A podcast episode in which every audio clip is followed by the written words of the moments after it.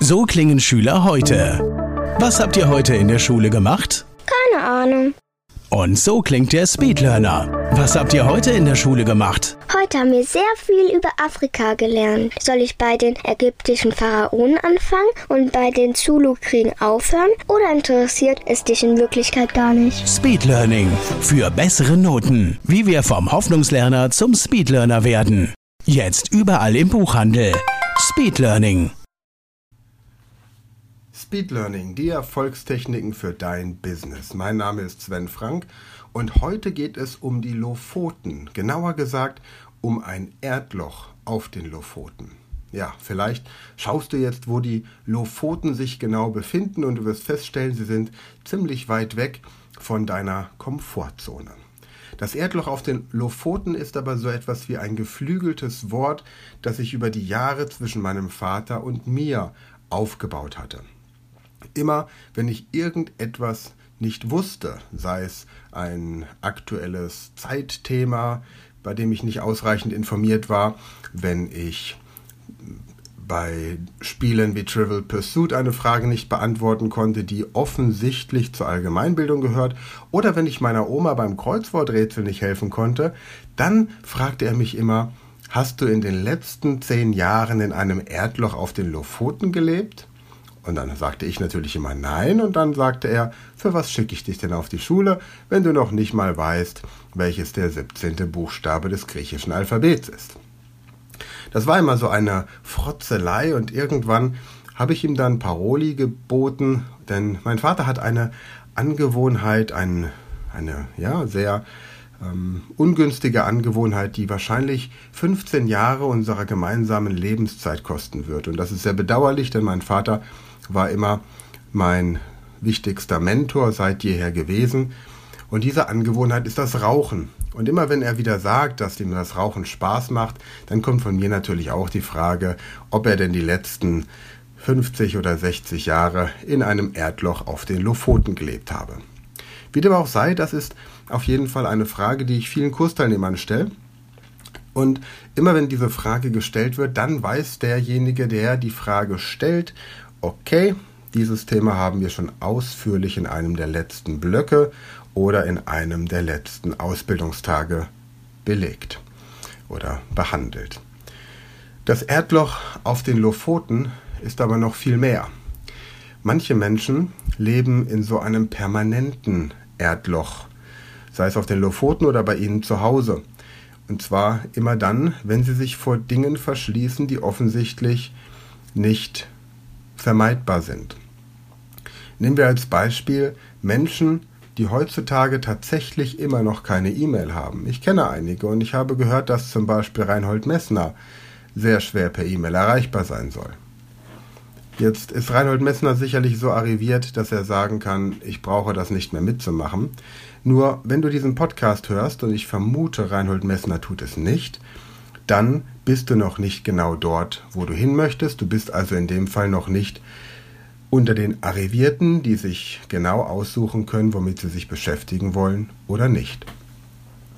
Und die natürlich irgendwann tatsächlich in einem Erdloch auf den Lofoten, in einer kleinen Hütte in Thailand oder vielleicht sogar in den Bergen irgendwo leben können.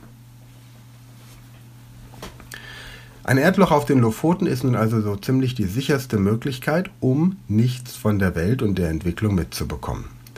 Speed Learning geht allerdings ein bisschen einen anderen Weg. Wenn schon Lofoten, dann wenigstens ein Hubschrauber, der einen Überblick über die ganzen Lebensbereiche, die wichtig sind, vermittelt. Oder noch besser, ein Satellit über den Lofoten, der alles abscannen kann, was es an Neuerungen in der Gegenwart und nahen Zukunft geben wird. Überlege dir also, wo im Moment dein Erdloch auf den Lofoten ist. Wo gibt es Bereiche, in denen es eigentlich selbstverständlich sein sollte, dass du dich damit auskennst und wo hast du noch Handlungsbedarf? Im Rahmen der Erziehung meines Sohnes, der große ist zwölf, der kleine zwei, bin ich immer wieder in Situationen, in denen wir natürlich über Tischmanieren und ähnliche Dinge reden, diskutieren und manchmal auch einfach nur ein bisschen streiten im ähm, angenehmen Sinn allerdings. Und das ist ein ganz wichtiger Bereich, denn wenn ich in ein Restaurant gehe und mir von meinem zwölfjährigen Sohn dann sagen lassen muss, na, aber da vorne, der Mann, der hat eben auch keine Serviette auf dem Schoß oder der hat auch den Ellenbogen auf dem Tisch, dann fällt es mir immer wieder schwer zu erklären, warum er das macht und warum Sohnemann das besser nicht machen sollte. Ich könnte ihm vom Habitus erzählen, ich könnte ihm von den unbewussten Körpersignalen, die sich manche Gesellschaftsschichten einander zuwerfen, erzählen. Allerdings gibt es dann immer wieder Diskussionen und in dem Moment, in dem ich in der Öffentlichkeit meine Jungs zurechtweise, möchte ich weniger diskutieren, sondern mehr die Zeit nach der Zurechtweisung genießen. Von daher haben wir uns darauf geeinigt, dass ich in dem Fall immer sage, dieser Mann hat eben in den letzten 20 Jahren in einem Erdloch auf den Lofoten gelebt. Und dann weiß Leo, der Große, alles klar, dieser Mann ist offensichtlich ein bisschen anders erzogen worden, als es in unserer Familie zielführend ist.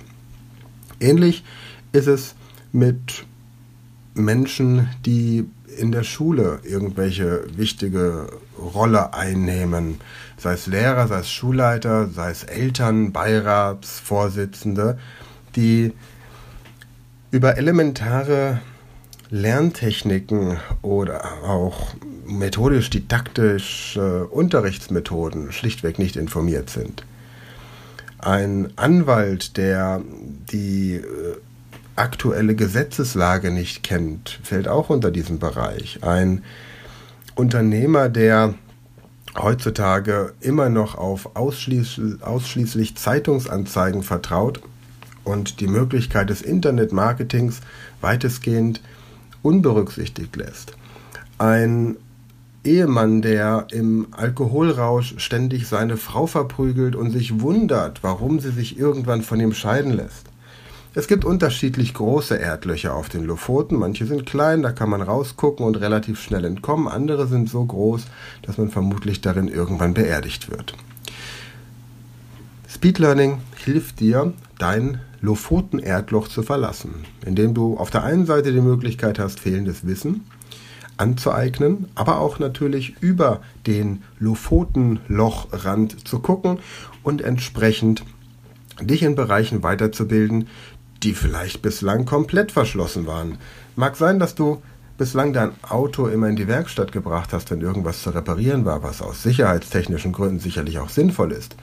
Aber wie sieht es mit dem Fahrrad aus oder mit dem Mofa? Oder vielleicht kaufst du dir irgendwann mal ein gebrauchtes Auto, an dem du einfach nur lernst, wie man ein Auto wieder instand setzt, weil du Lust hast, mit deinem Auto irgendwann mal in Regionen zu fahren, bei denen dein Kfz-Mechaniker einfach keine Hausbesuche macht.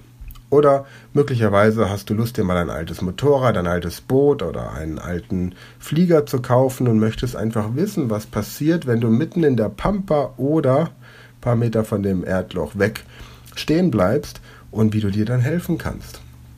Ich habe eine tolle Geschichte gelesen auf dem Landweg nach New York. Da ist eine Gruppe von jungen Menschen mit einer Ural von Berlin über Russland nach New York gefahren.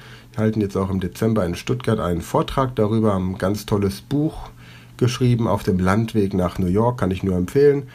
Und da merkt man mal wieder, wie sinnvoll es ist, über den Tellerrand hinaus zu gucken. Auch in der heutigen Zeit, wo man wegen wirklich jedem Handwerker irgendwie sechs bis acht Monate Wartezeit einplanen kann. Es sei denn, man hat einen Wasserrohrbruch, dann ist es meistens nur ein Zeitraum von zwei Wochen. Oder bei unserem Nachbarn, der hat innerhalb von sechs Wochen wenigstens schon im Winter ähm, Abhilfe bei seiner defekten Heizung bekommen.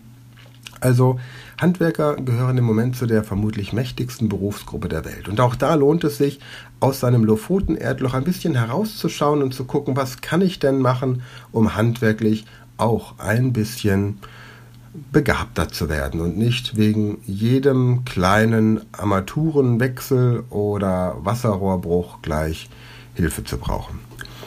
Gut, also in diesem Sinne wünsche ich dir, dass du es schaffst, dein Lofoten-Erdloch zu erklimmen und rauszukommen, erstmal zu erkennen und es dann natürlich auch zu verlassen.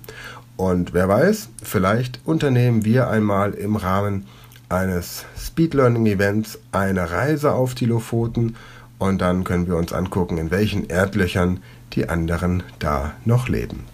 Ich freue mich, wenn dir dieser Podcast gefallen hat. Wenn du bis hierher zugehört hast, dann ist das offensichtlich der Fall. Freue mich, wenn du ihn teilst, ihn bekannter machst, denn dadurch hilfst du mir noch mehr Menschen zu erreichen.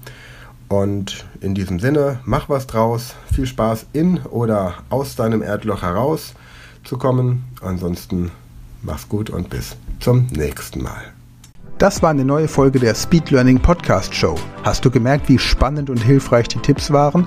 Und möchtest du deine Lernprobleme in den Griff bekommen, um dein Wissen nachhaltig zu festigen? Dann melde dich jetzt für unser kostenloses einstündiges Training vom Nichtsgönner zum Superhirn, der Weg zum Lernerfolg in sieben einfachen Schritten an. Klicke jetzt auf den Link in der Podcast-Beschreibung und sichere dir deinen Platz im kostenlosen Training.